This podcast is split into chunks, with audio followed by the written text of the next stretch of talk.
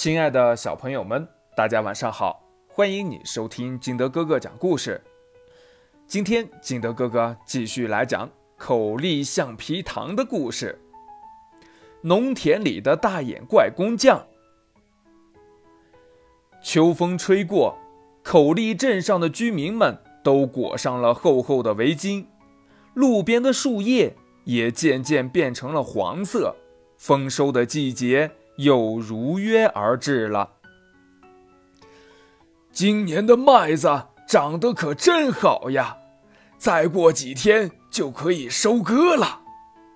可开心的不只有农民大叔们，小鸟们也欢快的叽叽喳喳，想要分享这成熟的喜悦呢。小鸟们歪着圆圆的小脑袋，趁着农民大叔们不注意。总是偷偷地啄食着小麦，被偷吃过的小麦一个个垂下头，无精打采，没有了生机。农民大叔们十分苦恼，他们白天在田里干活时还可以驱赶小鸟，可晚上总是要回家休息的呀。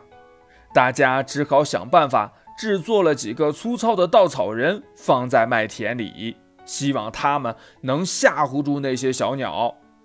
第二天，农民大叔们回到麦田里干活时，小鸟们正叽叽喳喳地站在稻草人的肩膀上，时不时地啄啄稻草人的脑袋，一点儿也不害怕。可怜的麦子变得更加没有精神了。农民大叔们。急得团团转，他们不约而同地想到了口力仔，因为口力镇上的人们都在说，有困难就找口力仔。那口力仔能有什么好办法呢？欲知后事如何，赶紧关注金德哥哥。